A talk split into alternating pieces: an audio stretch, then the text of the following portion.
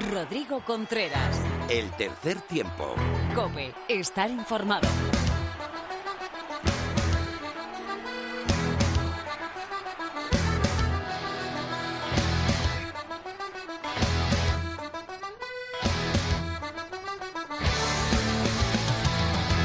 Hola, ¿qué tal? Bienvenido, bienvenida a una nueva entrega de tu programa de rugby en la radio. Estás en el tercer tiempo de la cadena Cope.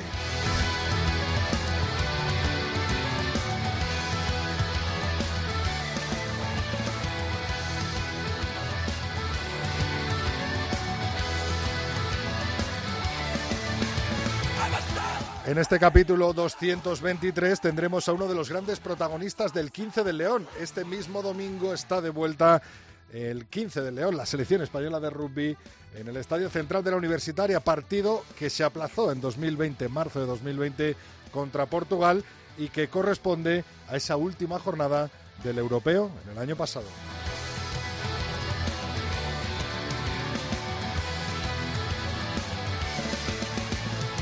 Aparte de este jugador llamado a coger la manija del 15 de León, tendremos como siempre a nuestros grandes colaboradores en la tertulia, Pepe Ibáñez y Felipe Rodríguez. Hablaremos mucho de la selección española, algo también del Seis Naciones y de División de Honor. Nos colamos en la presentación y sobre todo en la concentración del 15 de León con Mar Álvarez que nos contará la última hora. También tenemos a Lorena López con toda la actualidad del rugby femenino. Lulo Fuentes nos hace la tercera entrega de la gira de los Lions por Sudáfrica o por donde sea. Y por último cerraremos el programa con un nuevo Sinbin de Phil.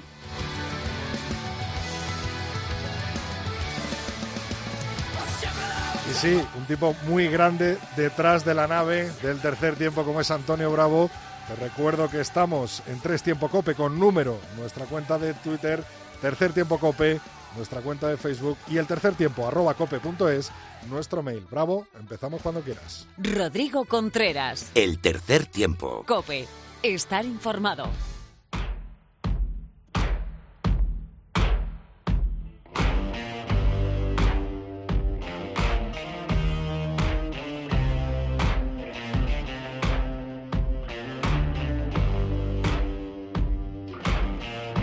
Cada semana venimos a por el repaso nacional e internacional del Oval en la División de Honor Española, décima jornada disputada con el Silvestre Salvador Ampordicia, que daba la última plaza para la Copa del Rey, aplazado.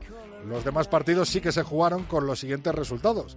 Lexus Alcobendas Rugby 27, Complutense Cisneros 18, Guecho Artea 14, Bras Quesos Entre Pinares 38, Les Abelles 24, Unión Esportiva Samboyana 31, Ciencias Universidad Pablo Olavide 19, Universidad de Burgos bajo 036 y Barça Rugby 47, Independiente Rugby Club 14.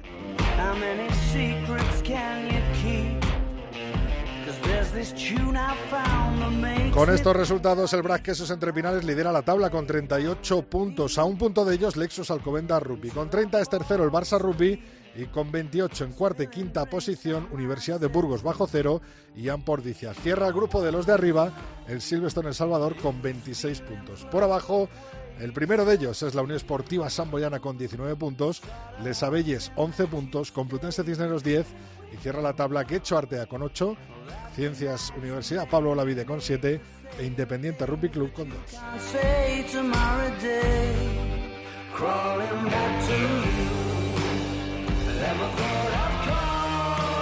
En la división de Norbe española, en el grupo A, Vizcaya Guernicas primero con 10 de 10, pleno 47 puntos. Hernani segundo con 43 puntos. Tercera posición para el Veravera con 28. Cierra la tabla Uribe Aldea con 5 y la única con 2.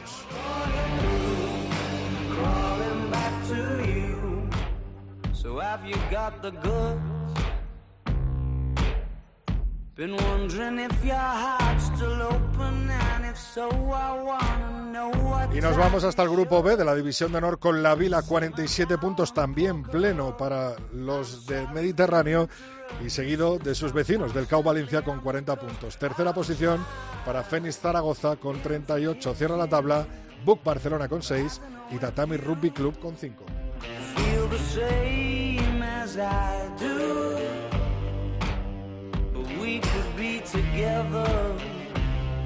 Por último, cerrando la división de honor B española en el grupo C Unión Rugby Almería Playcar, primero con 9 de 9 y 40 puntos, segundo Jaén con 32 puntos y 7 victorias en 8 jornadas y tercero el Pozuelo Rugby Union con 31 puntos, los mismos que el Club de Rugby Málaga. Cierra el grupo C Extremadura Car Cáceres con 7 y el Rugby Mairena con 6. En el país vecino, primera división, top 14 francés, está Toulousain primero, 52 puntos. Segunda posición para La Rochelle, Racing 92 es tercero con 96. Cierra la tabla el Montpellier con 22 y el Agen con 2.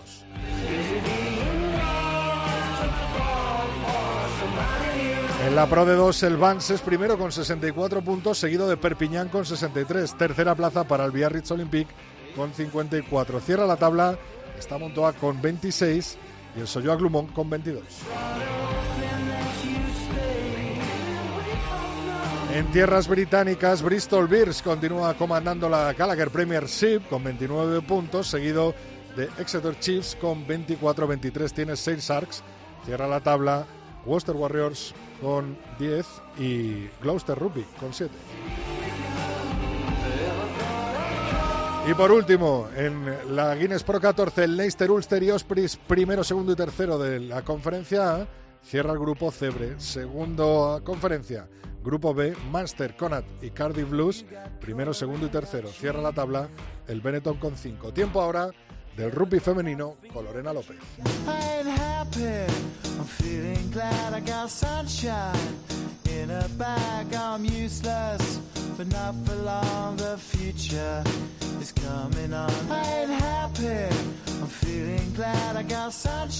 Bueno, Lorena, pues tras una semana cogiendo fuerzas y venciendo al maldito bicho, ya la tenemos aquí, Lorena, qué alegría. Muchas gracias, porque ya puedo decir que tengo eh, anticuerpos. Sí, sí, sí. con un poco de suerte, eh, ya, ya está pasado. pues la verdad es que es un lujo, como siempre, tenerte aquí cada semana con la actualidad del rugby femenino. Además, este eh, fin de semana empieza el Seis Naciones masculino, del que hablaremos en nuestra tertulia, pero no el femenino, ¿no, Lorena? De momento se mantiene la decisión de, de aplazar el, el campeonato hasta primavera-verano eh, ya que la mayoría de las selecciones no son profesionales o semiprofesionales, solo Inglaterra, que sí que es profesional, y Francia, que cuenta como semiprofesional, pues sí que podrían crear esa burbuja que es la ideal para disputar las naciones, pero ya te digo, la mayoría de jugadoras de Irlanda, de Italia, de Escocia y de Gales, pues son consideradas como, entre comillas, podemos decir, aficionadas, que compaginan el rugby con, con el trabajo.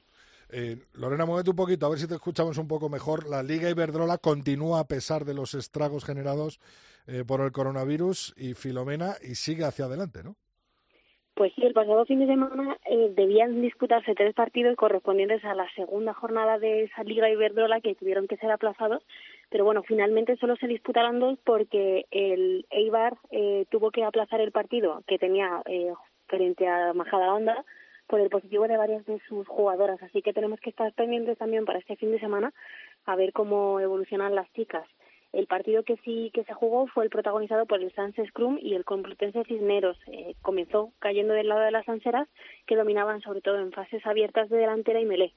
Y también que las modificaciones que hicieron en la línea de tres cuartos, porque no tenían a su 10 habitual, habían güey, un, unos cuantos, podemos decir, experimentos, que seguro que no son tan experimentos, pero bueno, funcionaron bastante bien delante de las colegialas e hicieron que eso, que retrocediesen bastantes metros. De hecho, fueron los ensayos de Ruth en Mando y Mera Lacarrioglu los que reflejaron lo que estaba pasando en el campo o al menos lo que estaba pasando hasta el final de la primera parte. porque fue entonces cuando el Cisneros, empezó a coger la iniciativa, encadenando varias jugadas eh, que colocaron, que se colocaron en el campo rival en varias ocasiones y de hecho provocaron una amarilla justo antes del descanso, que bueno, que en esos momentos antes de que sonara ese pitido no le sacaron mucho provecho, pero sí que lo hicieron a la vuelta del descanso. Eh, entonces ahí fue, llegó el doblete de Express de Olivia Fresneda y una transformación de Inés Bueso que bueno hicieron llegar a las tablas y a partir de entonces las tres cuartos visitantes parece que cogieron un poco más de confianza y supieron explotar mejor los huecos Entonces eso se tradujo en tres ensayos más, el se reaccionó, eh, pero no pudo impedir la remontada que finalmente terminó con un 17-33. El segundo encuentro recuperado de la jornada fue el CRAT Residencia Rialta ante el Olímpico de Pozuelo, que fue para las gallegas. Las jugadoras del Omega volvieron a empezar el encuentro con muchísima energía y en el minuto 5, ya te digo, Rodri, Noria Rieta ya había posado para las suyas, eh, se fue por velocidad en un contraataque de más de 50 metros.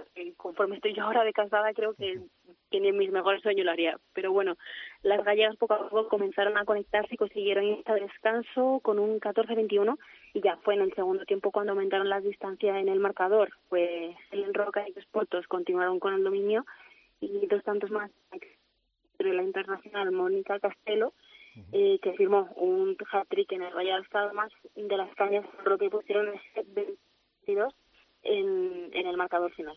Eh, con estos eh, marcadores, pues Sanses Crun 17, Complutense Cineros 33 y Olímpico de Pozuelo 21, Crash Residencia Rialta 42. La tabla queda comandada por nueve puntos por cuatro equipos, Majadahonda, Cisneros, eh, y Eibar. Le siguen Corteva, Coco Rugby y Sanses Crum con seis y cierra la tabla el Olímpico de Pozuelo con uno y Les Abelles con cero. La división de honor B también aprovechó el fin de semana para recuperar algún partido aplazado, ¿no, Lorena? Concretamente el que enfrentó al 15 de Hortaleza y con el Indus, que es el, el encuentro correspondiente a la primera jornada de la competición. Las Dragonas consiguieron así su primera victoria de la temporada por un 26 a 7. Las locales impusieron su sistema de juego y supieron aprovechar mejor las ocasiones y eso les permitió marcharse con un cómodo 21 a 0 en el descanso eh, Irache Aramburu, Andrea Camps y Elena Cuatro fueron las artífices de estos primeros ensayos, todos transformados por Andrea Fernández. En la segunda parte, Mónica Contreras eh, quitó ese cero del marcador de las chicas de Indus, pero bueno, en el final Jennifer Rodríguez estiró nuevamente la ventaja y consiguieron así ese bonus defensivo. De momento, las eh, con esta victoria, parece que el 15 del Dragón vuelve a a la competición, una competición que está predominada de momento por los catalanes porque Puc sigue liderando con 10 puntos, San Cugat le sigue con 9, está en tercera posición Guecho con 5, Creal y El Salvador con 5, Gues también con 5 y Hortaleza en sexta posición también con 5, o sea, hay otro cuádruple empate a 15 puntos. Cierran la tabla en ante penúltima posición Indus Las Rozas con 0 puntos y la cierran con también con 0 el Pontevedra. Y para terminar este repaso a la actualidad del rugby femenino, pues las Leonas del Sebel le entregan el relevo a las Leonas del 15. Ya tenemos lista de Junque, ¿no? Y además parece que lo hacen, tienen un poco más claro el calendario. Desde este martes 2 de febrero estarán concentradas en Valladolid para trabajar durante las próximas dos semanas y lo que parece o se espera que sea la preparación del Women's Rugby Europe Championship 2021 que tiene el papel prioritario al ser la primera barrera que deben superar las chicas de José Antonio Barrio Yunque para poder estar en el Mundial de Nueva Zelanda 2021. Los dos primeros partidos de este campeonato de Europa serán ante Rusia y Países Bajos y presumiblemente en febrero, según informa la FED, aunque de momento no hay nada definitivo. En caso de revalidar el título continental por quinta vez consecutiva, España se disputaría junto con Escocia, Irlanda e Italia, un acontecimiento que de momento tampoco tiene fecha concreta, eh, una plaza en la mm, Rugby World Cup de septiembre. Y además habría un cupo extra para la repesca global, pero ya te digo que de momento no hay fechas concretas para lo que lo que sí es concreto ya es la lista de las 32 leonas que está concentrada ya desde hoy. Y además hay muchos nombres Rosy que son más que familiares. Eh, la primera línea es quizá donde encontramos más audiencias porque recordamos que, Isabel Rico está lesionada y Isabel Macías La Talona también. En su lugar están Marta Estelles e Irene Noguera. Además, como debutante también estará Carmen Castellucci, que es eh, la importante, la segunda línea, que además este verano ya recaló en, en el corte de Cocos Rupi. Eh, siguiendo con las terceras, también reaparece un nombre que te va a sonar mucho, Rodri, que es el de María Losada, que aunque disputó esos minutos en el partido de las Estrellas y Verdolas, no juega de manera oficial con la selección desde su lesión en el preolímpico de julio en 2019 con las Leonas de Sede. En las tres cuartos también regresa Alba Vinuesa y Yera Echevarría, que también parece que está completamente recuperada. Casi, casi como tú, Lorena, que estás casi, casi recuperada ya para jugar. La semana que viene hablamos largo y tendido también de las chicas. Muchas gracias y ya con ese 100% y con esa energía recargada a tope. Gracias, Lorena. Hasta el martes que viene, Rodri. Un abrazo. Rodrigo Contreras. El tercer tiempo. Cope. Estar informado.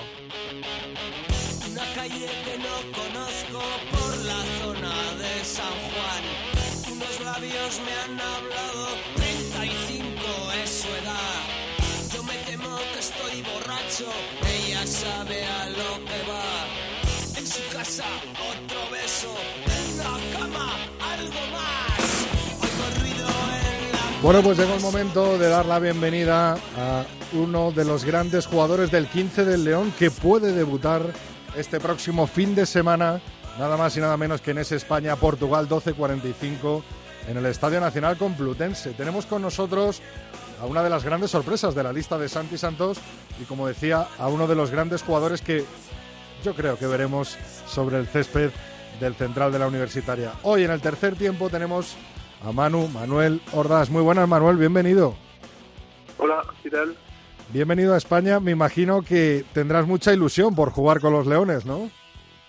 Sí, sí, estoy muy contento de, de estar con los Leones y muchas ganas de, de jugar el domingo contra Portugal. Eh, Manu viene eh, de actuar como apertura con el equipo de Bayonne en Top 14, primera liga francesa. Es una de esas grandes tres sorpresas que nos dio Santi Santos al convocarle en esa preselección para el partido de Portugal de este propio, de este mismo eh, domingo a las 12.45. Eh, Manu, me imagino que te habrán hablado mucho de los Leones, Guillaume Rouet y Asier Usárraga, ¿no?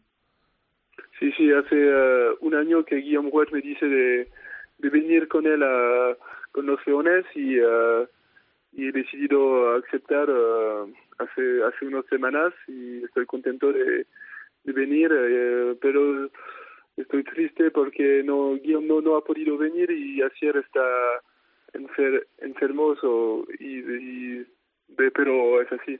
Sería bonito, Manu, eh, eh, poder veros a los tres, a, a Asier, a Guillaume y a ti, jugar juntos eh, en el próximo marzo para clasificaros para ese Mundial de 2023, ¿no? Sí, sí, espero que, que est, eh, esté eh, estabilizado y que Guillaume pueda, pueda venir y eh, así jugaremos los tres y va a estar muy bien. Yo ya estoy viendo, visualizando esa eh, pareja de 9 y 10 con, con Manu y con Guillaume, ¿eh? Sería bonito, bonito. Sí, eh, tenemos costumbre de jugar juntos en Bayona y, y espero que, que vamos a, ju- a jugar juntos también con los Leones porque no, nos entendimos muy bien y eh, jug- jugamos bien cuando, cuando jugamos eh, juntos. Manu, ¿qué te ha dicho Santiago Santos? Eh, eh, ¿Te ha dicho que quiere verte de 10, de 12 en las dos posiciones? Eh, ¿cómo, ¿Cómo va a ser tu juego en el próximo domingo? Para el momento voy a quedar en, en la apertura porque tengo que aprender eh, todo, todos los sistemas de juegos de, de- de- del equipo y después eh, ya veremos eh, y él ve- verá eh, qué quiere hacer de mí, pero a mí no me molesta jugar eh, qui- 15 y centro, son, eh, son dos eh, puestos que, eh, que me gustan y cuando soy so- sobre el terreno estoy muy, muy feliz que sea en 10, en 15 o en 12. Eh, es una pena que al final sea este domingo a puerta cerrada y que no puedas vivir eh, esa magia que tiene el Estadio Nacional Complutense, el central, eh, con 10.000, 12.000, 15.000 personas eh, rugiendo con el 15 de León. Estoy convencido que, que lo comprobarás eh, más adelante. Manu, ¿de dónde vienen tus raíces españolas? de, de, de mi padre. Sus padres son, eh, han vivido en España y nacieron en España, uno en Málaga y el otro en León. Y después eh, han vivido en Francia y, eh, y es por eso que puedo pretender a la calificación con, lo- con los leones. ¿Has estado en Málaga y en León también? No, nunca. Mira, un- un- una buena cosa por hacer aquí en España. Oye, ¿qué, qué tal te han recibido los compañeros, los demás eh, leones? Me imagino que algunos, eh, bueno, ya te sonarían. eh, hay gente, eh, por ejemplo, Charly Malín no ha venido en esta convocatoria, pero eh, hay gente que sí que está jugando en Pro de 2 y, y en Top 14, como Martín Alonso, que tampoco ha venido en esta convocatoria, pero hay gente que a la que eh, puedes ver las caras. ¿Qué tal ha sido el recibimiento? ¿Qué tal te han acogido los leones? me han muy bien eh, recibido. Eh, era un poco difícil porque yo, conocía solo a una persona que es John Zavara, que he jugado con él en Bayona, pero están, están muy... me vienen, me, me hablan y, y están y uh, la incorporación se pasa muy bien. Me imagino que hablarás mucho francés también en esta convocatoria con el 15 de León, ya que está Gautier, hay mucho jugador que también viene de allí, ¿no? Sí, hablamos un poco francés, pero yo intento hablar uh, el máximo español para para porque porque jugamos para España y es normal de, de hacer el esfuerzo de, de hablar español. Eh, Manu, ¿te ves jugando en Francia 2023 con España? Sí, claro, es por eso que, que, vengo aquí, es para buscar una calificación para la Copa del Mundo. Pienso que tenemos un grupo que tiene calidades y tenemos eh, el nivel para, para calificarse. Después de Georgia, ¿qué equipo crees que va a ser más difícil para esa lucha por la clasificación? Hay eh, Portugal que juega, que juega muy bien, y también Rusia, Rumania. Creo que, que todos los equipos tienen una carta a jugar y es a nosotros de hacer grandes partidos para, para ganar todos los partidos que, que posible y para calificarse. Manu, ¿qué, qué, por último, ¿qué le dirías a cualquier aficionado al rugby español, a los Leones, eh, que está ilusionado con tu llegada, con, con la llegada de, de otros grandes jugadores? Eh, ¿Qué mensaje puedes transmitir a todos nuestros oyentes y a todos los aficionados al rugby español? Que espero verlos eh, pronto en los, en los estadios que están cerrados para el momento y que, que, voy, a dar todo para, para calificarse para la Copa del Mundo y para que, que el país sea feliz. Si no es así, te mandamos a Guillaume Ruet ¿eh? para que para que te eche la bronca, para que te se enfade contigo, ¿eh? Sí, sí. bueno, Manu Ordaz, un lujo, un verdadero placer tenerte en los micrófonos del tercer tiempo. El próximo domingo a las 12.45 nos vemos en el Estadio Central de, la Complutense. Yo estaré haciéndolo para la televisión española y tú en el campo, así que espero cantar muchos ensayos eh, de, Manu Ordaz con el 15 de León a partir eh, de este domingo. Un placer, Manu. Gracias, nos vemos al estadio.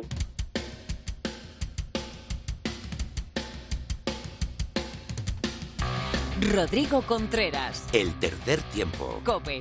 Estar informado. Son las fiestas de este pueblo y venimos a tocar. Si nos dejáis. Si nos dejáis, claro que sí, que tenemos tiempo para nuestro tertulión hoy con Pepe Ibañez. Muy buenas, Pepe.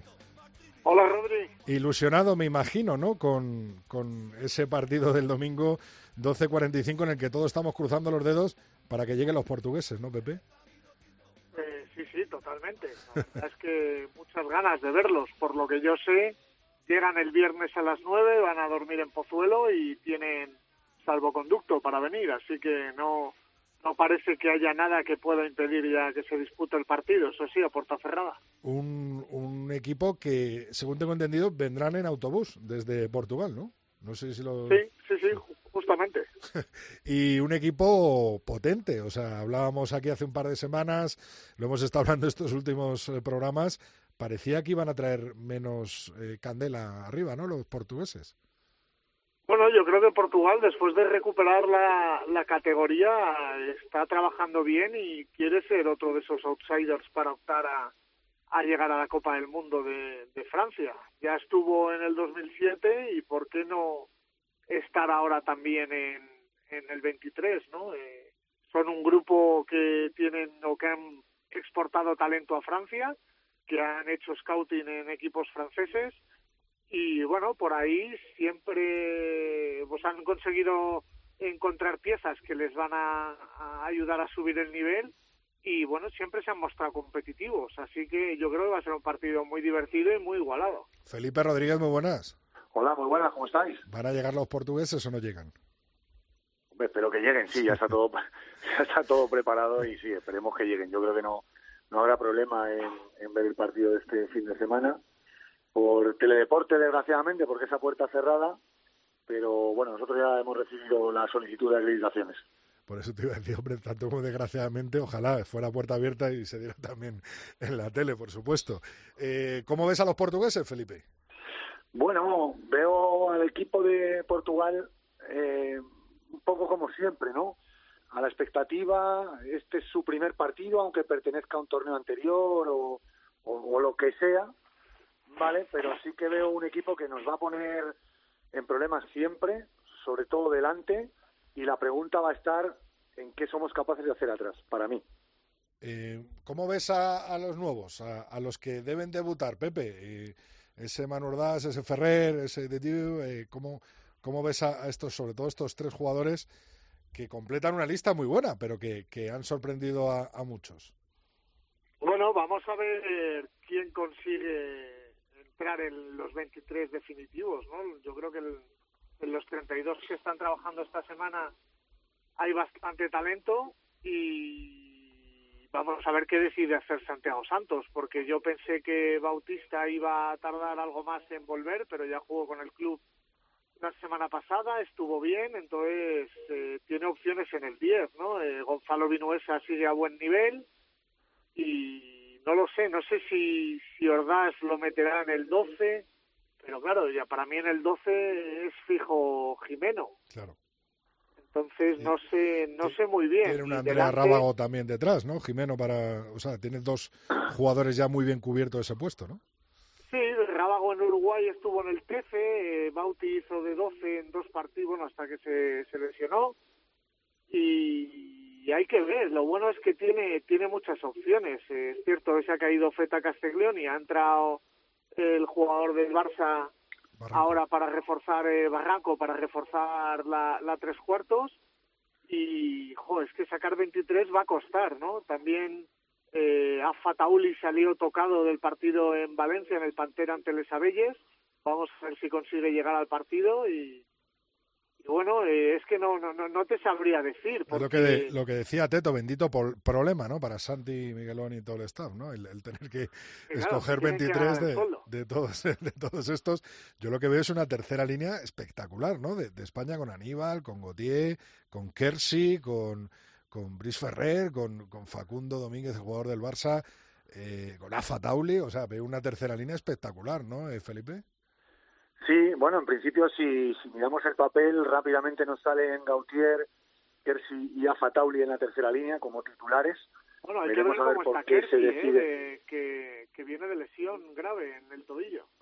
Sí, sí, sí, sí, por eso digo que, que mirando la lista nos salen esos tres directamente, pero que es cierto, por lo que comentabas tú con la lesión de con la lesión de AFA, Kersi me parece que también estaba tocado, pues bueno, a lo mejor hay que buscar otras opciones esta concentración es bastante amplia también porque esto tiene más recorrido, tiene el recorrido del, European Championship que ya nos clasifica para, para el Mundial, lo que buscamos la clasificación para el Mundial, y Santiago Santos lo que está buscando pues es quizá esos entrenamientos con muchos jugadores, sacar 23 de aquí para jugar este partido, pero la realidad está mirando más adelante. ¿Cómo ves a, a los nuevos? Como le he preguntado a Pepe, Felipe, ¿ves a Ordaz en el 12, en el 10? Claro, es que esa es una pregunta importante. Yo creo que es la pregunta de la convocatoria, ¿no? Eh, Manuel Ordaz, jugador de top 14, es un jugador que puede jugar de 10 o de 12. Santi Santos nos dijo en la revista 22 que él no tenía intención de cambiar el sistema de ataque de España porque en Uruguay jugase con un 10 y un 12 que realmente eran dos aperturas, sino que era más bien por darle minutos a los aperturas, ¿no? Que se llevó allí, que fueron tres que fueron, recuerdo, eh, Vinuesa, Gemes y... Ay, no me sale. Sí, perdón. eh, entonces, eh, sí, a lo mejor Santi no quiere cambiar el sistema de ataque, pero ya lo ha probado. Y lo puede volver a probar. Lo puede hacer con Gemes y con Ordas en el 12. Está claro que Manuel Ordas, si viene, es porque va a jugar. Sí, Eso es seguro. Sí, sí, puede que Bauti Gemes, que no ha jugado los dos últimos partidos en el Barça, le ceda su puesto a Vinuesa que Ordaz sea, sea centro o que directamente Ordaz pase a la apertura si le da tiempo a, a trabajar bien con los compañeros y Álvaro Jimeno, que va a ser titular seguro en el 12 o en el 13, pues sea el 12 en este caso. Pero en cualquier caso, yo creo que Manuel Ordaz va a jugar seguro. Eh, ¿A quién ves atrás? ¿Cómo ves la tres cuartos española para, para el domingo, quitando ese 10 y 12 de los que ya has hablado y de los que has dicho que tienen que coger la manija y tienen que tener una gran parte de importancia en el domingo, en el partido del domingo? Pues eso me va a depender mucho de si, de si Ordaz se acopla bien a sus compañeros. Si es así, y teniendo en cuenta que Bauti y Gemes no ha jugado, Güemes, perdón, no ha jugado los dos últimos partidos con el Barça, pues vamos a pensar que Ordaz sería el 10. Eh, Jimeno sin duda sería el 12, Rábago sería el 13, eh, Dani Barranco tendría minutos en ese sentido y atrás lo veo relativamente claro con Jorba y Minguillón en las alas y, y... Bell de 15. Antes que, antes que Goya. Para Goya, seguro. Sí, sí, sí. ¿No puedes ver a Besselbel en el 13 a lo mejor y Goya atrás? No, no, no, creo. hay, hay, demasiado, hay demasiados centros ahí para yo... meter a un zaguero como Besselbel en, en la línea. En, yo creo. Centro. Además, hay una cosa curiosa, ¿eh? Que Manuel Ordaz empezó como centro en la lista y ahora ha sido publicado como apertura. Sí, es verdad. Que eso, creo que es bastante es verdad. Sí, sí, empezó de centro y ahora está de apertura, es verdad. Pepe. Yo creo, yo no estoy, no estoy muy de acuerdo con, con Felipe. Yo creo que, que tiene que plantear el partido a 23 jugadores y ahí Rábago le puede hacer eh, dos o tres puestos y Richard Stewart también. Entonces, para mí el 12 sí es Jimeno, si sale con Ordaz de, eh, de, de, apertura y en el banquillo estarían Güemes, que ya jugó contra Independiente este fin de semana, Felipe. Sí, pero y... los dos anteriores no jugó, perdona, sí, tienes toda la razón. Y, y si juega con Richard en el 13, que no que es un jugador que le encanta a Santi, que siempre cumple, eh, y atrás eh, John Besselbel. Ten en cuenta que si pasa cualquier cosa, esos jugadores son muy polivalentes y los puede y los puede mover en, en el campo. También Yo es creo importante que, la pierna. no va a entrar entre los 23. Bueno, José, pero es que estar de acuerdo en todo menos en Richard Stewart. Sí, bueno, no yo veo. estoy de acuerdo en nada con Felipe. Veo, importa... veo importante la pierna de Rábago también, ¿eh? que, que nos ha dado muchos puntos y, y, que, como dice Pepe, es un jugador muy polivalente pero, que, que, puede funcionar en diferentes es que si posiciones. Está, ¿no? Si juega Bautista, que, que no descartemos que lo haga, eh, es que el que va a ir a palos es Bauti. Sí, pero bueno, estabas poniendo un supuesto en el que Ordaz es 10, Jimeno 12 y Bauti Sí, va al banco, ¿no? Podemos, podemos trasladar todo. Es que, claro, no, no, no sabemos qué le pasa ahora a Santiago por la cabeza, pero si Bauti es 10, Manuel Ordaz es 12, Sí, sí, Jimeno Bauti está, 13, será Bauti, claro, claro. eh, puedes tener en el banquillo a Rábago y a Richard, que te cumple, que te cubren toda la línea de tres cuartos, eh, porque son muy polivalentes. Entonces, hay que ver, hay que ver. Bueno, hay vueltas muy esperadas, ¿no, Felipe? Como la de Jordi, por ejemplo, tras una lesión, como varios jugadores que, que habéis comentado, o incluso el propio Bell, ¿no, eh, Felipe? Sí, eh, en la tres cuartos, desde luego, las vueltas más sonadas son las dos que has dicho. Que es John Besselbel, que parece que ahora sí, pues no, no, va, no tiene problemas con la elegibilidad, si lo digo bien. Jordi Jorba, que yo creo que no sé si está a su mejor nivel, aunque yo confío que es un jugador que gusta a Santi y que puede incluso jugar de titular, como he dicho en mi, en mi apuesta, pero hay otras más. O sea, yo tenía miedo de que no pudiera venir, por ejemplo, Fred, Fred Huersi, que, que mostró un nivel tremendo en, en Uruguay y lo tenemos aquí. Joshua Peters para mí es otro nombre a destacar, además con una segunda línea bastante móvil, junto a Víctor Sánchez, donde Mora y Fons ponen el peso. Eh, me alegro mucho de la vuelta de Alberto Blanco, el jugador del, del BRAC, uh -huh. y de John Zabala, por supuesto, que creo que es el 3 del futuro de España. Eh, Pepe, favorito España, ¿no? Para el domingo. Hombre, jugamos en casa y nos jugamos además el ser subcampeones de Europa. Yo creo que hay que poner toda la carne en el asador y jugando en casa, aunque sea puerta cerrada, tenemos que ser favoritos, sí. Eh, Tú lo ves igual, ¿no, Felipe? Sí, claro, o sea, nos estamos jugando el subcampeonato que ya de por sí, pues bueno, no es, no es un título menor. Eh, y además, o sea, es nuestra última prueba de fuego de cara a un año que tiene que ser la mitad de la clasificación del Mundial de, de Francia 2023. Y por último, por hacer este repaso a la convocatoria de, de los Leones, eh, ¿cómo ves la primera línea, Pepe? Hay ausencias como la de Marco Pinto, incluso el propio Beñatowski, ¿no? Que, que, siempre está en todas las quinielas y, y siempre está enganchado al 15 de León. Eh, ¿Crees que va a tener minutos de 10? Eh, ¿Crees, eh, bueno, que, que, Del Hoyo, bueno, saldrá de, de primeras? ¿Cómo, ¿Cómo, ves la primera línea? Y con un John Zavala, como, como estabais hablando, y un Fernando López, bueno, lógicamente. Eh, he hecho mucho de menos a Titi. Titi Yo también. pensaba que Titi iba a poder venir, no, no ha podido venir para hacer pareja con Fernando López en el 1. Eh, el 2 me deja muy frío lo de Steve Barnes. Yo creo que ya ha jugado sus mejores partidos. Sé que Santi le gustan los talonadores con mucha melé. Él lo tiene, eh, siempre cumple, pero bueno, a mí ya me deja. Creo que es un momento para buscar un relevo, ¿no? Es, bueno, sí, sobre eh, todo, sobre todo, y perdona Pepe, la ausencia de Rey y Given, que estaban en la agenda, que iban a venir seguro, pero que al final nos quedamos sin, sin conocerles. Bueno, yo creo que les veremos en marzo, ¿eh? Y no de, estoy convencido de ello. ¿Y de Die cómo le veis, eh, Felipe? ¿A quién, perdona? A Bastien de Die. Es que yo... Claro, yo, es, que, es que no lo he visto. O sea, del Albi, claro, claro. Es, es como algo de, de, no muy desconocido, ¿no? En el 1, ¿eh? ¿eh? Creo que los tres son claros con, con Zavala y con Albertuco. Sí. Y falta determinar, yo creo que ese, ese puesto se lo van a jugar eh, y, y Joaquín Domínguez. Eh, yo a Joaquín, con las temporadas que viene haciendo y sobre todo este año, en el 3 lo está haciendo genial, pero en el 1 también lo puede hacer muy bien, ¿eh? Claro, ¿quién acompaña? Es el momento ahora que todos tenemos que buscar vídeos de, de Bastien Deré y, y a ver qué tal es. Eh, yo creo que salvo que sea un desastre y un error, porque Santi no hace algo que a mí no me gustaba eh, del anterior seleccionador, y así se lo, y así se lo dije, ¿no? Que, que era eh, el hacer el scouting en partidos internacionales. Santi lo va a mirar muy, muy bien en esta convocatoria y va a ver si está al nivel para jugar con, con España. Si no está, va a jugar. Si lo está, va a jugar. Bueno, pues lo veremos. Si no, vendría. Lo veremos el domingo 12.45, Teledeporte y por supuesto algunos privilegiados entre los que espero veros allí a los dos. Eh, vamos a hacer un apuntito de, de, la División de Honor con un buen partido de, del Cisneros en, en, en las terrazas.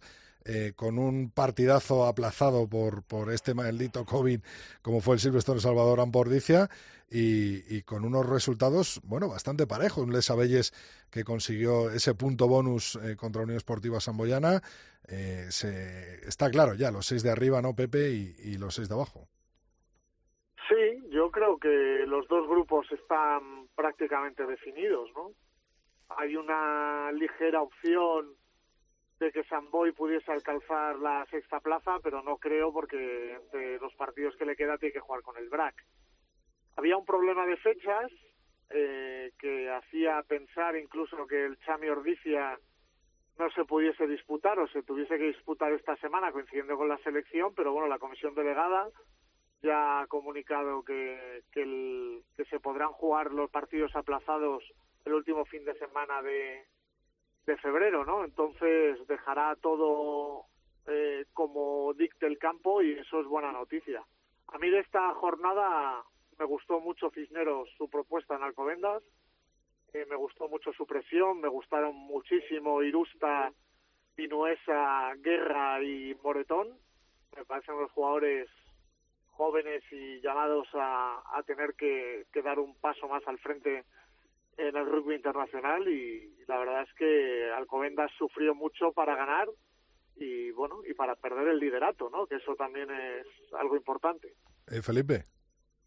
Bueno ya ya la liga me deja frío. Casi casi que me, me alegro de que acabe la primera vuelta. Y lo explico. Es que ya hay poquitas sorpresas ¿eh?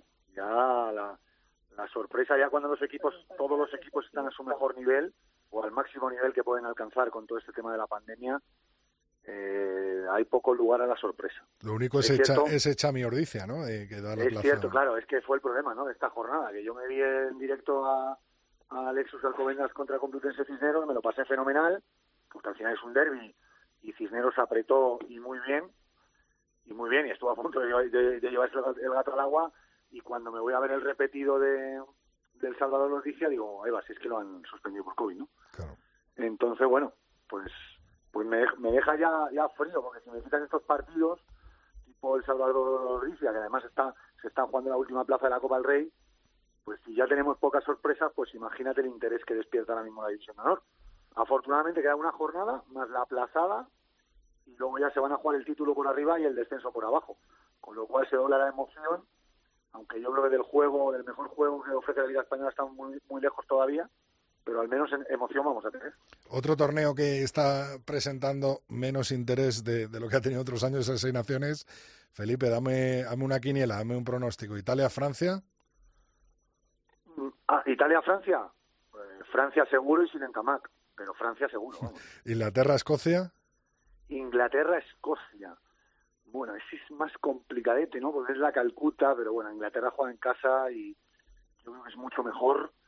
Eh, aparte que tiene tiene dinamita del, del sub-20 que llega a la, convocatoria, yo espero que incluso puedan llegar a debutar en ese partido. Y bueno, Inglaterra, seguro, sí. ¿Y Gales-Irlanda? Bueno, pues ese quizás el más el más complicado de todos. Aunque ya Irlanda, pues perdón, Gales andó con problemas en el último sensaciones. Eh, Irlanda lo ganó relativamente fácil en un muy mal partido de ambos. La verdad que en un muy mal partido de ambos. Y yo creo que Johnny Sexton va a seguir siendo clave hasta que se vaya diluyendo. Y eso sí, que llega con una lesión muscular ¿eh? del, del último partido de Leinster ante Munster. Pero creo que va a seguir siendo estrella por lo menos los primeros estos primeros partidos. Luego se irá diluyendo. Veremos a ver si no se diluye hasta 2023 en el Mundial pero bueno, yo creo que voy a voy a optar por Irlanda. Último pronóstico, campeón de 2021. Campeón de 2021 Inglaterra.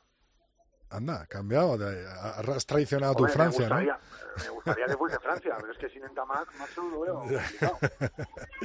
bueno, vamos con Pepe. Pepe, pronóstico rápido, Italia-Francia, Francia, ¿no? De hecho voy a dar a Francia como campeona del torneo, ¿eh? Anda. Lleva, anda, anda. Creo que opta además a Gran Slam, algo que no consigue desde 2010 y, y es el momento de que Galtier demuestre que estos jóvenes que, ha, que le ha dado dos galones, eh, pues es, que digan que están preparados O sea, pero- para algo más grande. Pero juega fuera contra Irlanda y contra Inglaterra, ¿eh? No me importa, Vale, vale, si no te importa, entonces vale. No la- me importa. Creo que lo, con lo que ha pasado en la Nations Cup han demostrado que pueden que pueden ganarles fuera, ¿eh? Vale, vale. y la- juegan fuera, ¿eh? Yo te digo que juegan fuera con- contra los rivales sí, el calendario no les favorece, pero tampoco voy a decir lo mismo que tú, Ya, también es verdad. porque luego nos podamos meter el uno con el otro. Claro, claro. y- teníamos que haberlo hablado antes. Yo Claro. siempre, como siempre, por Francia y ya está. Inglaterra-Escocia, Pepe. Uf, eh, me gusta mucho Escocia, pero creo que, como bien decía Felipe, va a ser Inglaterra jugando en casa. Y por último, yo creo que es el partido con a lo mejor más parejo, ¿no? De, de esta primera Sí. jornada, Gales-Irlanda. Hombre, yo creo que Gales está un poco en recesión, ¿no? Eh, no ha hecho una buena ventana de otoño y ahí creo que Irlanda va a ganar en Gales. Bueno, pues nos quedamos con esos pronósticos. Al final, el único que diferencia es en el campeón uno para Italia, uno para Inglaterra y otro para Francia. Hablaremos largo y tendido y, por supuesto, espero veros este domingo. Felipe, eh, Pepe, muchas gracias. Venga, Nos hasta vemos el luego. domingo, un abrazo, chao. Hasta luego.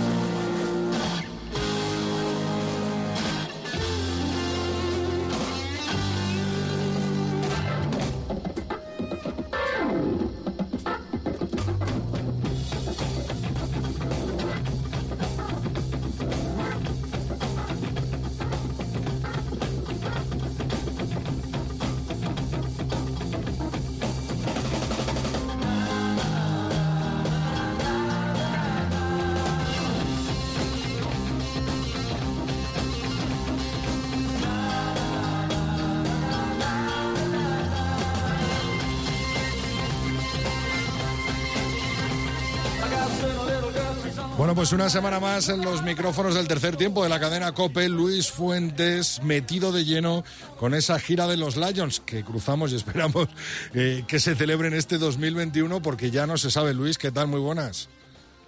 ¿Cómo estás? Pues sí, ya no se sabe nada. Ya ahora está todo en todo en cuarentena. Todos los planes que todos los que habíamos hecho planes con meses de antelación ya los hemos puesto en en barbecho eh, para empezar el, el Seis Naciones, bueno, vamos adelante, pero cantidad de conciertos, de giras, de eventos deportivos que estaban previstos, en principio sabemos que van adelante, la mayoría, otros días se han cancelado, pero la verdad es que ahora mismo vivimos en un sin vivir.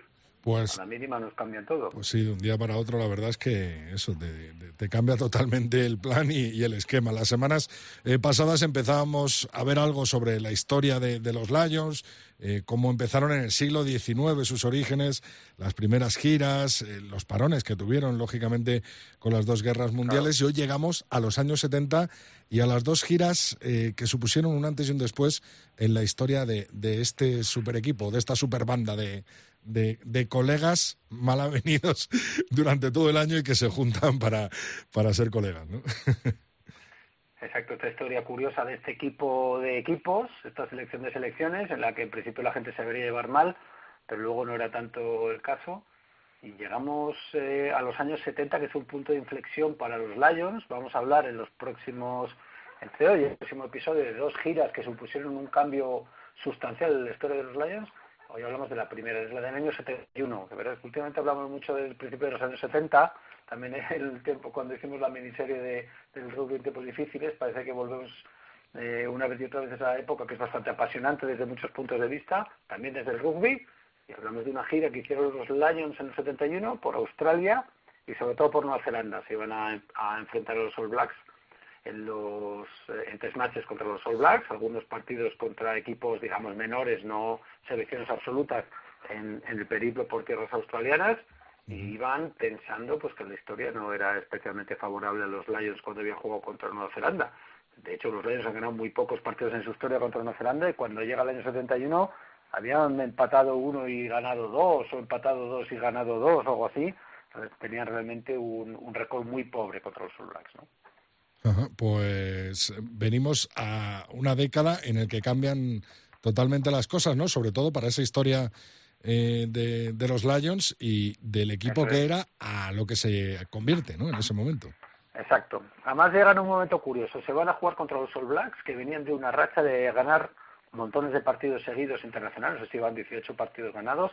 Justo les habían parado los, los eh, sudafricanos, una gira que habían hecho los All Blacks por el año 70, de la que uh -huh. hemos hablado, si te acuerdas, cuando hemos hablado del apartheid, es, es una gira en la que lo, permitieron que jugasen los maoríes como blancos honoríficos, cosa que sentó muy mal. Uh, en Nueva Zelanda hubo muchas protestas, fue un tour de los All Blacks por Sudáfrica bastante conflictivo, les ganaron los sudafricanos y Nueva Zelanda, que había ganado los Lions cuatro años antes, en el 66, los cuatro partidos que había jugado, pues dice, mira, nos vamos a desquitar del disgusto de Sudáfrica y ahora vienen los Lions, a los que ganamos siempre, que los vamos a ganar con la gorra, ¿no? Masaje, eso es, exactamente, eso. y vamos a disfrutar de esto, que vienen esta pandemia indocumentados, que son unos tíos que se juntan una vez al año, una vez cada cuatro años, y que no son lo que, no es un club. Lo que pasa es que en el año 71 hay un... Un nombre clave, eh, ¿no? nuevo factor, exactamente, sí. hay un nuevo factor en la ecuación, hay un ingrediente nuevo en la sopa, que es un galés, Carwin James, ex medio de apertura de un club histórico de la Nelly.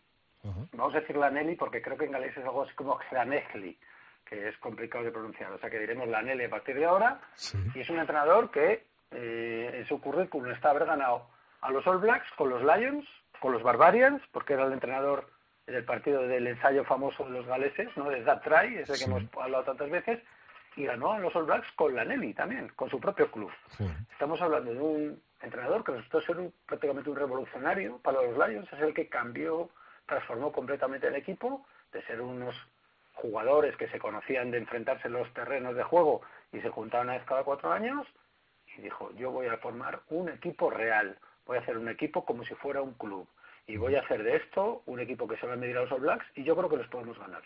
Y lo piensa porque tiene en, la, en el equipo que se va a llevar eh, de gira por de Nueva Zelanda, pues la columna vertebral del Gales grande de los 70, que empieza a despuntar ahí, en el 71 justo había ganado el Grand Slam Gales, se lleva gente como Gareth Edwards, como Gerald Davis, como J.P.R. Williams, Barry John, todos estos hemos hablado, y se lleva también una delantera muy potente en la que hay un viejo conocido del programa, Willington McBride, del que hemos hablado, capitán histórico de los Lions de Irlanda. Uh -huh. También Mervyn Davis, un galés que dijeron que era clave porque era el tipo que había impuesto el, la touch, eh, la autoridad de los Lions. Estamos hablando de un jugador de un metro noventa y tres que parecía un gigante en la época. Ahora estamos acostumbrados a casi todos los jugadores pasan cómodamente el metro ochenta y ocho, ochenta y nueve, pero en ese momento era un auténtico gigante. Y Carwin James dice que se propone ganar a los All Blacks en casa. Parece que al principio nadie le entiende, pero él decide que con ese equipazo que tiene eh, va a aplicar su filosofía. Era un entrenador muy dialogante, no era un sargento, no era un militar como eran los entrenadores. Va convenciendo a los jugadores poco a poco de que tienen que desplegar su juego, su talento, que los All Blacks son muy buenos, pero que ellos también, que hay que jugar un rugby de ataque, eh, que hay que tirar de talento y no solamente de rugby mecánico, y además centra la estrategia como entrenador muy moderno para la época en el factor psicológico. Eh, quiere que se crean. Les inculca, ¿no? A los jugadores eh, es, esa mentalidad ganadora de, bueno, hay que ganar a los All Blacks sí o sí, o sea, está claro. Y lo cuenta con Willie John McBride, que no iba a ir a jugar porque tenía problemas, que tenía que mantener el trabajo y demás. Es que te necesito, porque necesito tu mentalidad para ir a ganar allí. Tengo jugadores que son verdaderas estrellas, pero necesito un tío como tú que se meta ahí en la sala de máquinas y a cabezazo limpio imponga también su, su ley. ¿no? Y la, gira no eh, va directamente a jugar contra los All Blacks, ¿no? Comienza en Australia. No, no, em, empiezan con partidos primero en Australia y además empieza fatal. Juegan en Brisbane contra Queensland y pierden. Y además dice el entrenador de Queensland que es de los peores Lions que ha visto en su vida. Y realmente, después del primer partido, parece que la cosa no... Eh, hay algunas dudas, pero luego ganan todos los partidos de la gira australiana y ganan todos los de la gira neozelandesa, todos los que juegan contra los partidos preparatorios, contra antes de los tres matches, contra clubes, contra equipos provinciales, eh, que eran de un nivel altísimo. Son 26 partidos los que juegan en tres meses, ni más ni menos, o sea, es una gira bastante larga. Tanto el día eh, jugando, toda la semana. el primero, pierden un test match y ganan absolutamente todo lo demás, y un empate. Entonces, además lo que hace Darwin James es que plantea la gira como un todo, es decir, sabiendo sin tomárselo con ningún partido a la ligera, prueba diferentes eh, estrategias, reserva jugadores, porque sabe que según se van poniendo las cosas feas los neozelandeses, no se pueden permitir perder contra los Lions, entonces los partidos se empiezan a convertir en bastante violentos, buscando pues amedrentar a jugadores, incluso lesionarles para que no llegasen los tres matches los Lions con menos potencial. Eh, y eso también lo utiliza, lo empieza a utilizar Darwin James y, habla con Barrillón en un partido, cuenta que dice, oye, quiero que destroces psicológicamente al medio de apertura rival, que va a ser el medio de apertura de los All Blacks y es muy bueno. Y creo que Barrillón le pasa por encima hasta el punto que el otro empieza a dudar de todo y le quitan y no vuelve a jugar. O sea, ya se plantea toda la gira como un todo y la estrategia pasa a ser como si fuera la estrategia de un campeonato largo, no, no como si fueran unos cuantos amistosos. Esta es la gran diferencia de los Lions de Garwin James con los Lions anteriores. Hasta que llega el punto en el que tienen que jugar los tres matches, que digamos que es el punto principal, ¿no? Eh, los partidos principales de la gira. Eh, tienen que jugar cuatro partidos contra Nueva Zelanda. El primero juegan en Dunedin contra Nueva Zelanda y les ganan 9 a 3, bastante apretado. Y dice que ahí se relajan un poco los Lions, salen un poco confiados al siguiente partido y pierden contra los All Blacks de 10, que es bastante diferencia para los tanteos de la, de la época y sin embargo la derrota dice que le sienta muy bien porque bajan a tierra, vuelven a pensar y ganan el tercer partido y llegan al último. Nueva Zelanda contra todo pronóstico que se supone que iba a arrasar tiene que ganar para empatar la serie, cosa que es bastante compleja de justificar en casa. Sí. sí, en casa ante tu público, siendo el máximo favorito. Eh, Nueva Zelanda sale fuerte y va ganando 8-0 al descanso, pero remontan los Lions y acaban con un 14-14 que les da la primera y hasta ahora única victoria de los Lions en Nueva Zelanda, que se dice pronto. Los Lions han ganado muy pocos partidos a los neozelandeses, empataron eh, la última gira en la que estuvieron en Nueva Zelanda, y luego una de las cosas curiosas que tiene el rugby, el entrenador era Warren Garland, eh, entrenador de los Lions en ese partido, que siempre ha hablado de la gira del 71 como una, un equipo que le impactó muchísimo al equipo de los Lions, acabó siendo entrenador de los Lions, pero no consiguió ganar a los All Blacks. Eh, consiguió únicamente empatar y realmente es donde la leyenda de los Lions. Pasa ser, de ser un equipo digamos que se formaba y jugaba amistosos a ser realmente una potencia eh, que hace que los jugadores quieran entrar en los Lions como sea y que los jugadores de los otros países se quieran medir a los Lions como sea, porque es una cosa que pasa cada cuatro años únicamente y es un honor tremendo. Y Esta además, es la gira del 71, ya claro, veremos otras giras. Volverse es con, la un- gira que, digamos, con dos victorias, un empate y una derrota, claro. sí, sí, O sea, con, una serie a favor, pronóstico claro. y, des- claro. y desplegando un juego fantástico, con, claro, con unos jugadores increíbles, a los que, bueno, pues un entrenador con el, con el talento de Garwin James, pues sacó el, el 120% y les hizo creer y, y encima sembró la semilla para la siguiente gira, que es la que hablaremos el próximo día, que son todas esas giras históricas de rugby que, se, que hay libros y documentales. Por cierto, sabes que suelo recomendar algunas cosas que hay por la red. Eh, en este caso hay algunos documentales sobre esta gira del 71 bastante bonitos que se Qué explica bueno. muy bien, poco más o menos esto que he contado, contado por sus protagonistas en primera persona, que son muy interesantes. ¿Te acuerdas del nombre de alguno? primeras imágenes en, en color de ese rugby de los 70 con patillas y con barro, que eso es una joya. Estamos hablando de Barrillón, de GPR, etcétera, etcétera. Vamos, los, casi sí, los sí, sí. mismos que veíamos en That Trail, ¿no? O sea, un poco antes, ¿no? Exacto. De ese Partidos 71. de esos que le dan, le dan ganas a uno de dejarse patillas y irse a un bar. Que bueno, que siempre es muy recomendable. ¿Te sabes, eh, ¿Te acuerdas del nombre de alguno de los documentales de esta gira del 71 de los Lions, Luis? Lo que puedo hacer es, tengo por aquí algunos pillados, lo que puedo hacer es mandártelo por si luego alguien en Twitter o algo y lo ponemos ver, en las puedo redes sociales. Eso, es, Eso es. perfecto, perfecto. Bueno, vamos a ver dónde vemos al final esta gira de los Lions, porque puede ser en Australia, en Sudáfrica, en- al final la vemos en el central, ¿te imaginas? ¿Te imaginas verla en el Eso sería para contarlo. Bueno, no estaría mal que se vinieran por aquí. No sé si somos los mejores candidatos, pero ver a los Lions contra Sudáfrica en un país que no es Sudáfrica, bueno, cosas más raras han visto, pero no estaría mal. O el Metropolitano, Estaría tampoco estaría mal. Bueno, hombre, sí, sí. Bueno, Luis, vamos a ver cómo nos despedimos hoy.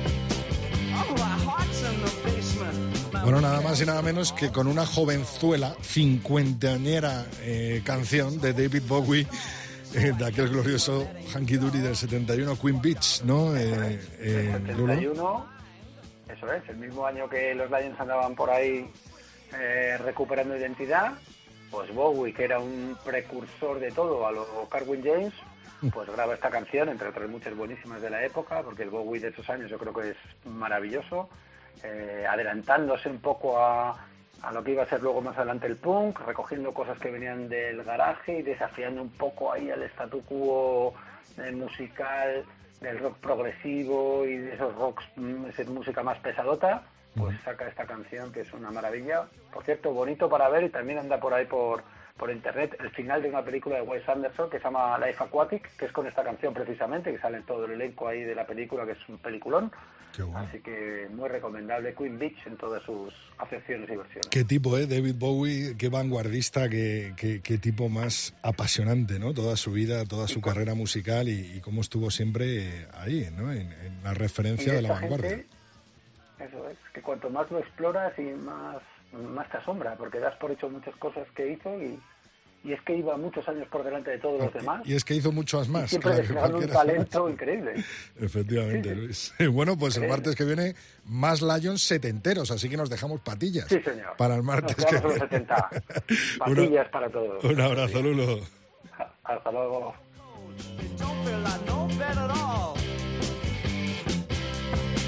Yeah, lay down Rodrigo Contreras. El tercer tiempo. Cope. Estar informado.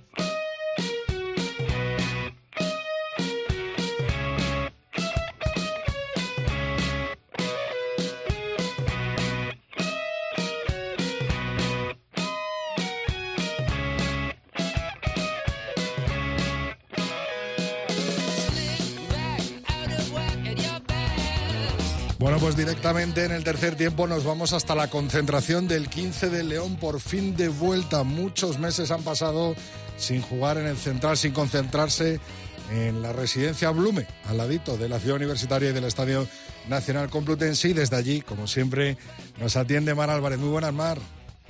Hola Rodrigo, ¿qué tal? Había ganas, ¿eh?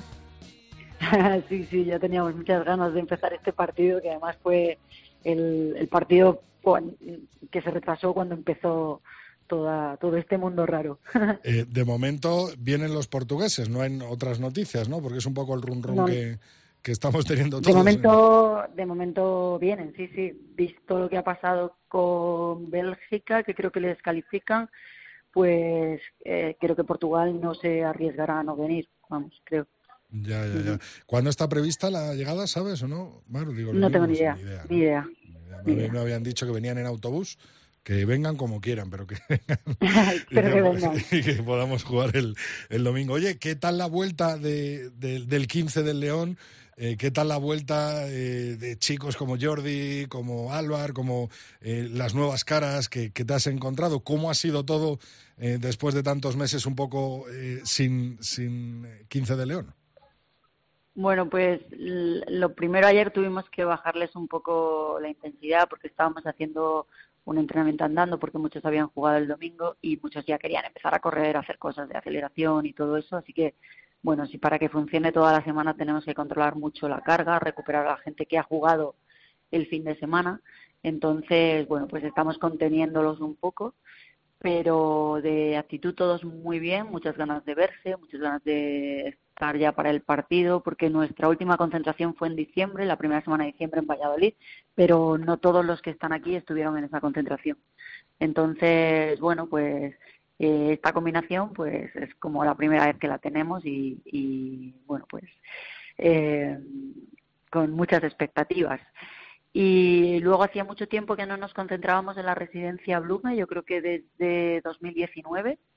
Y, y bueno, es un poco más enrevesado que otras veces por todas las medidas COVID, las colas para comer son muy largas, entonces hay que prever toda la planificación con mucho más tiempo. Eh, lo, el gimnasio tiene pues más límite de aforo, todas esas cosas que ahora tenemos que tener en cuenta y todo tenemos que limpiarlo antes y después eh, tenemos que entrenar con mascarilla, tenemos que estar en el sitio con mascarilla, bueno, eso como todo el mundo. Y bueno, pues teniendo esas cosas en cuenta y que nosotros siempre nos adaptamos a todo, pues eh, bueno, así estamos. Nuestra plan y para la semana es eh, mañana y el jueves son los días más fuertes y luego ya empezamos a hacer esto que llamamos tapering, que es afinarnos para el partido con cosas más explosivas y mucha recuperación para llegar eh, en el mejor momento al día del partido. O sea, si me ha quedado claro, el planning de la semana es lunes bajada de revoluciones, porque llegaban todos como motos, ¿no? Martes estabilidad, miércoles, eh, eh, miércoles y jueves eh, intensidad a tope, y luego ya el viernes me imagino el Capitán Rans, bueno, eso será el, sábado. el sábado, claro, que es el domingo el partido. Sí, el viernes hacemos cosas de recuperación y el sábado es el, el Capitán Rans, sí. De momento, solo la baja de Feta, la entrada de Barranco, todos los demás mm. chicos están bien y, están, están listos fuera de COVID y fuera de todo tipo de lesión, ¿no? No hay ninguno tocado. Bueno, eh, hemos hecho un test cuando vinimos, esta tarde hacemos otro test de COVID y el viernes volvemos a hacer otro. O sea que, bueno, es, mm, estamos con mucho control, con mucho cuidado, pero bueno, que vamos a tener ahí como tres picos para poder detectar si, si pasa algo y, bueno, pues sí, de momento estamos todos y todo el mundo está bien. Además, si alguien quiere seguir el día a día de, la selección de los Leones, de, de Ferrugby, eh, lo pueden hacer a través del Instagram de Mar, porque ahí nos, muestra los GPS de los que hablan el tercer tiempo, nos muestra los test, nos muestra un poquito 15 segunditos del gimnasio, ¿no? Eh, con, con Bessel Bell, por ejemplo, ¿no? uno de los últimos que, que, hemos visto ahí levantando peso. Y bueno, pues uno está informado, uno está informado de lo que va haciendo el 15 de León, gracias a ti, Mar. Así que muchas gracias. ¿eh? pues nos vemos el domingo. tú abajo del campo, arriba con Teledeporte y por supuesto empujando por el 15 de León por esa vuelta al central y ese partido que nos quedaba eh, pendiente de jugar en, eh, del año 2020 eh, del europeo y, que pone el foco ya directamente en la, fase, en la fase clasificatoria de a partir de marzo. Manu, muchas gracias y estamos en contacto. Gracias a vosotros. Adiós.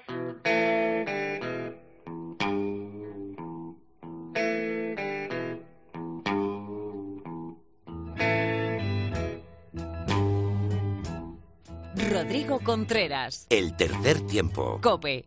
estar informado. I had a friend one time. At least I thought he was my friend. Bueno, pues un nuevo programa, una nueva aparición de José Alberto Molina Phil con un nuevo Sin Bin. Muy buenas, Phil. Buenas tardes, Rodrigo, ¿cómo estás? Tercer Sin Bin de este año. Y pronto vamos a dejar de nominarlos porque nos quedan muchas semanas. La semana pasada, sin ir más lejos, te emplacé a este tercero del segundo infausto año de la pandemia para hablar de Gales y Escocia, que nos dejamos en el tintero. No niego, Rodrigo, que me da cierta pereza, pues sin haber sido yo fan de Gatland, Pivac lo ha gigantado, a lo que se ve. Y hablamos ya de Gales para entrar en Marina. Pivac, como sabes, es neozelandés. También es neozelandés de esa estirpe de migrantes croatas que da nombres al rugby de allí de vez en cuando. Botica es otro de ellos, como también sabes. Pues bien, Rodrigo, Pivac no entusiasma. Fue un buen primer entrenador de Fiji y de North Harbour, en el otro lado del mundo. Y con la franquicia provincial que ha querido hacernos olvidar a Flanefly, como diría el experto, y sin conseguirlo, Scarlett también. Así que, ¿qué le pasa con País de Gales? Tengo para mí Rodrigo que vive a la sombra de los fechos y fazañas de Gats y no sale de una zona de confort que ya es un sillón de tapicería desgastada muelles desencajados y cojo de la pata nueva que le han intentado calzar, o de dos, para ser más exactos. Es cierto que tipos como Callum Sheedy, Ivan Lloyd, Shane Louis Hughes, Kieran Hardy o John Williams o Luis Reese Summit debutaron con Pivac. Y bien, no voy a decir que es pronto, porque anclados en un sistema que no se libra de lo más conservador de GATS, que ya no funciona, no ha sido capaz de darle el aire alegre de los escarlatas del caldero de barro. Y vayan los interesados al folclore galés para saber de qué va esto. Por lo demás, le toca un calendario lamentable, Rodrigo. Así que los eh, galeses reciben a los del otro lado del Severn, esos que fueron objeto del discurso más famoso de Gran Bretaña después de los de Churchill, el de Bennett. Igual que les visitan sus primos irlandeses, que acaso sean una penúltima esperanza. Viajan además a Francia con mal augurio y a Escocia, donde la sombra del viejo castillo se alarga esta vez bajo el sol poniente seguramente contra los dragones, porque Escocia juega en casa y eso entre ambos no deja de ser una ventaja. Con los caledáneos, Rodrigo, tenemos a nuestro viejo conocido calvo y astuto, el que prometía y desmereció, ay Japón, y atisba ahora mejoría, que es más voluntarismo que otra cosa, creo. Sin polémicas este año con aperturas díscolos, Townsend debería dejar a los suyos explayarse. Basta con anotar un punto más, solo eso, este año. Cuando la presión no les puede, ganan a Francia, que tampoco es decir tanto, aunque para ellos sea el K2 por la vertiente complicada. O cuando les puede la presión, ganan a Gales en el partido más lamentable del 2020, ese 14 a 10 en el Parque Scarlets de hace un trimestre. Así que son irregulares, como siempre lo han sido, salvo con McGeehan o con Telfer a los mandos, y de eso ya hace mucho, Rodrigo. Los actuales campeones del Cinco Naciones deberían aspirar más cosas, con Russell Fino, con Hawk centrado y con tipos como Cameron Redpath, otro hijo de ilustre como Alan Hastings, eh, que mezclados con duros como Jamie Ritchie o Jaime Watson, eh, compondrán una decepción si no logran puesto, digamos, meritorio para ellos. Ya sabe Rodrigo que ambas naciones cuentan con mi simpatía y que, en todo caso, siempre les quedará Italia. Hoy, Rodrigo, y para terminar, te digo que no hay castigo, que solo hay melancolía. Porque hace un año, por estas fechas, me embarcaba rumbo al primero de los dos partidos del torneo que debía presenciar, que luego, como sabes, se quedaron en uno y este año no habrá tal por primera vez desde el último lustro del siglo pasado. Qué desgracia. Menos mal que todo hace indicar que tendremos a Portugal en el central. Así que Rodrigo, mucho ánimo a nuestro 15 del León para el domingo. Bueno, pues lo prometido es deuda. Aquí estaba Phil con su Simbin dedicado a Gales y Escocia. Siempre nos quedará Portugal. Así que nos vemos el domingo. Un abrazo, Phil, y hasta la semana que viene.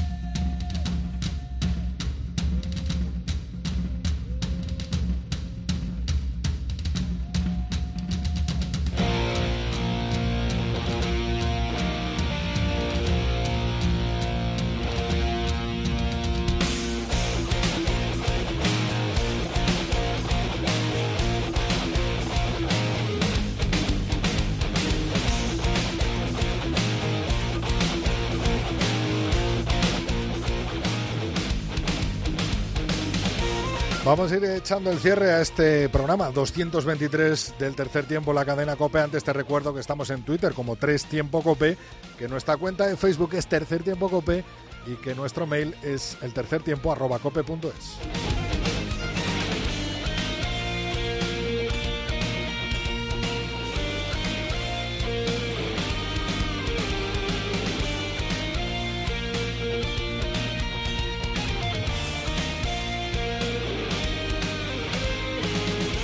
Habido mensajes, bastantes, durante esta semana a raíz de lo que dijo Miguel Ángel Torres Teto y de lo que os puso. Nos decía Pedro Delgado, Sendo Rugby, el otro día Teto explicaba en tercer tiempo que no resulta tan evidente que el BRAC vaya a jugar eh, solo un partido en casa en la segunda fase, esa de la que hablábamos en la tertulia con Felipe y con Pepe. El reglamento indica que se intentará equilibrar el número de partidos como local y visitante en total de la competición y nos mandó un pantallazo. Los fisios del 15 del León se merecen alguna entrevista.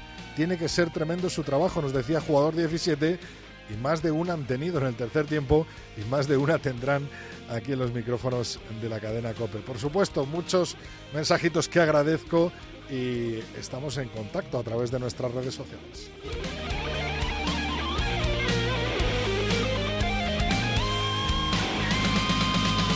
Te recuerdo un fin de semana lleno de rugby con el Seis Naciones, con su comienzo y con ese partido marcado en rojo en todos los calendarios.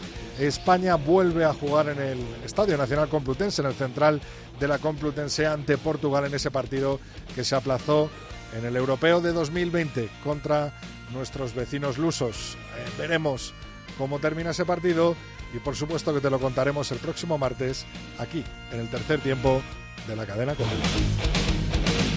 Rodrigo Contreras. El tercer tiempo. Cope. Estar informado.